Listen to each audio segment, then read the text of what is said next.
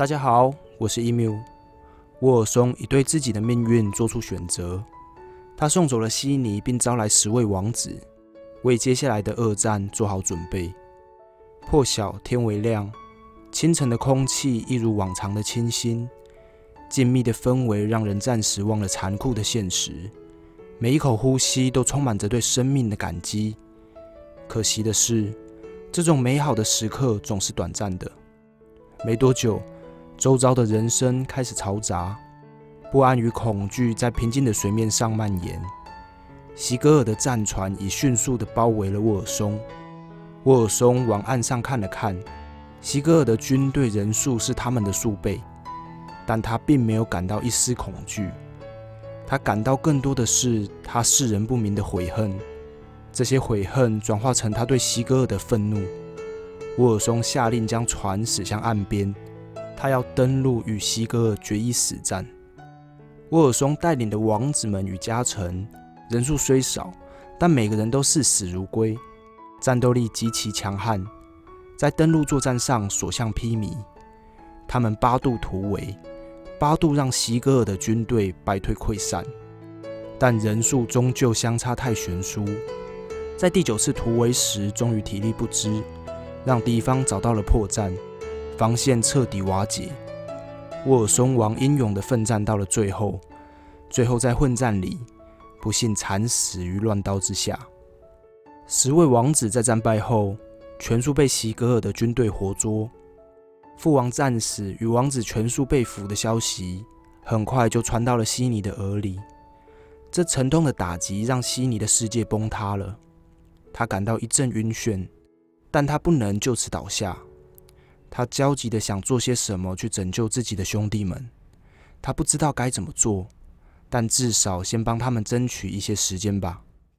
悉尼立即去找席格尔，他央求席格尔不要立刻处死他的兄弟们。席格尔看着悉尼的焦急与卑微，感到相当的得意。他心想：这几个王子看来也变不出什么把戏，他们多活一天也就多一天的折磨，也没什么不好。于是，席格尔答应了悉尼。他将十位王子拖到了森林深处，用枷锁将他们死死地绑在一棵大树上，就这样放着，任他们自生自灭。夜晚的森林四处徘徊着令人恐惧的嚎叫，潜伏的野兽在黑暗中那一双双闪亮的眼睛忽明忽灭，像极了恶魔捉摸不定的凝视，是直抵人心的恶意，任谁都要心生畏惧。突然，一头巨狼从黑暗中窜了出来，它围着十位王子开始打转。这头狼的体型十分庞大，看起来有些年纪。它身上带着浓厚的血腥气息，不用说明，所有人也都心知肚明，这是一只极其凶残的恶兽。很快，这头狼就扑上其中一位王子，随即便是一阵哀嚎，紧接着的就是一连串撕咬血肉与骨头碎裂的声响。这个漫长的夜晚注定难熬。恶狼在吃掉一位王子后，便又消失在黑暗里。隔天一早，悉尼便派了心腹去调查兄弟们的状况。很快，他就得知其中一位王子已上身狼口。他悲痛不已，却还是没想到办法。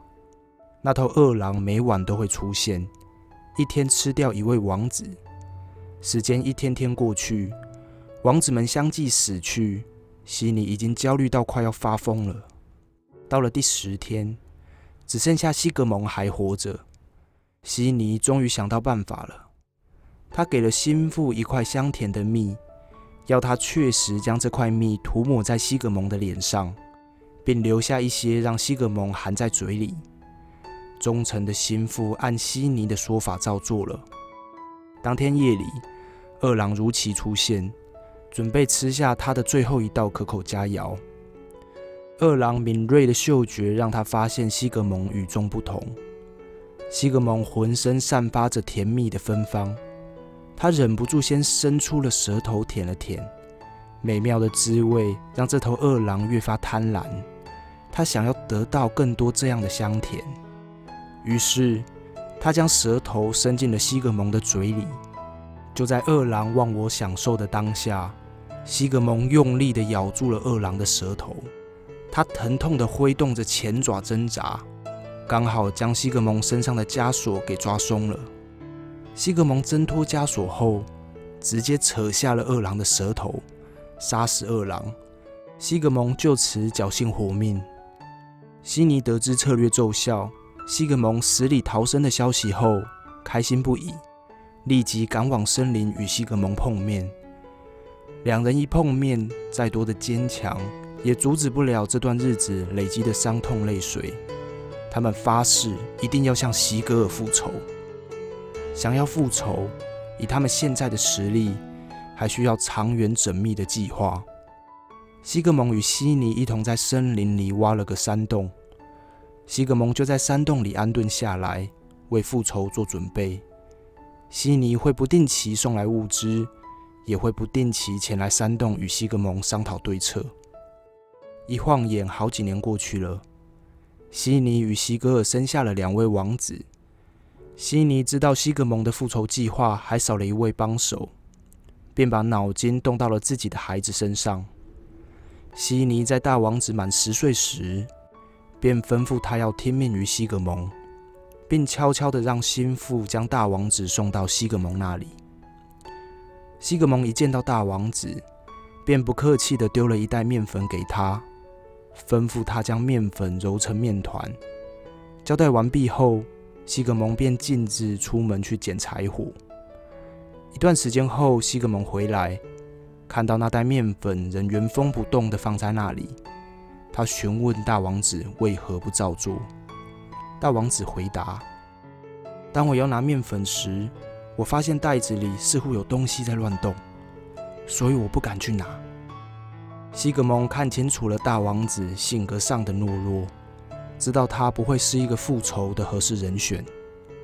当天夜里，悉尼也来到了山洞，询问西格蒙对大王子的看法。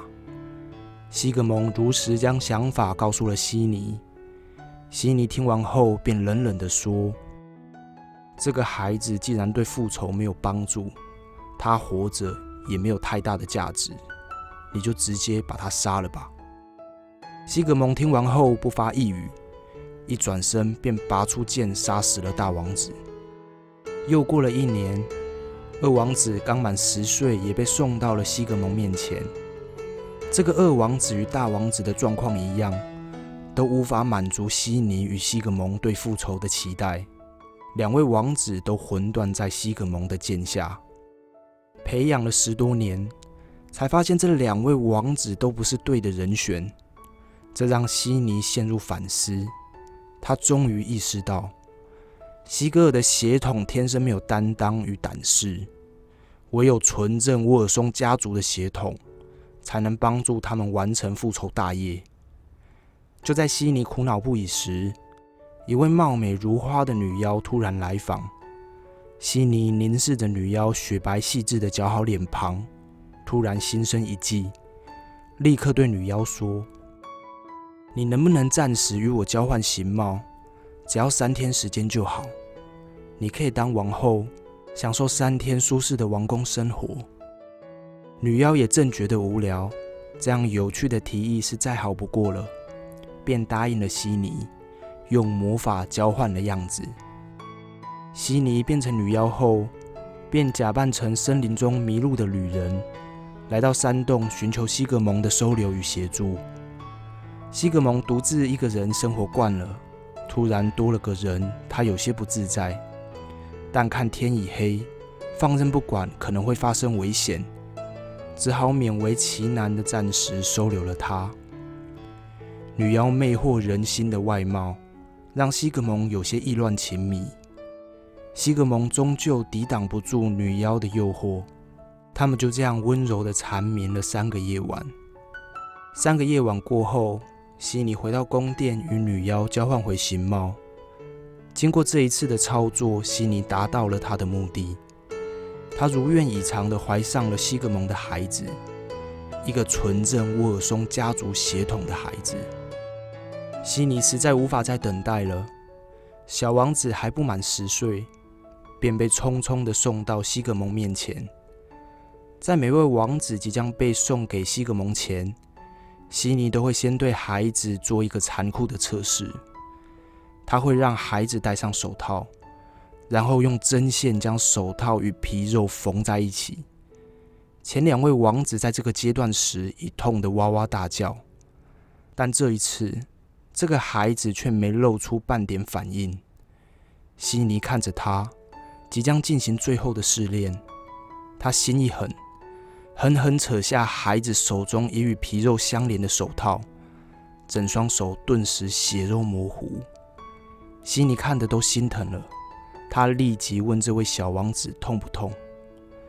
这个孩子只是平静的回答：“哪里的话，我有着沃尔松家族的血裔，我感觉一点也不痛。”西格蒙一如往常，不客气地丢了一袋面粉，要小王子在他回来之前将面粉揉成面团。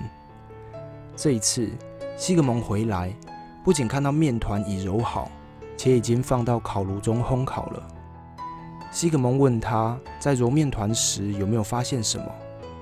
这孩子保持他一贯的态度，仍平静地回答：“拿面粉时，我看到袋子里有东西在动。”但其实也不碍事，我就把那东西与面团揉在了一起。西格蒙听完后满意的笑了笑，然后把炉中正在烘烤的面包拿出来，全部丢到了屋外。随后对孩子说：“很好，但这个面包不能吃了。你已经把世界上最可怕的毒蛇给揉进面团了。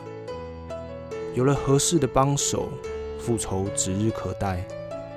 这个无所畏惧、为复仇而生的孩子，名为辛菲特利。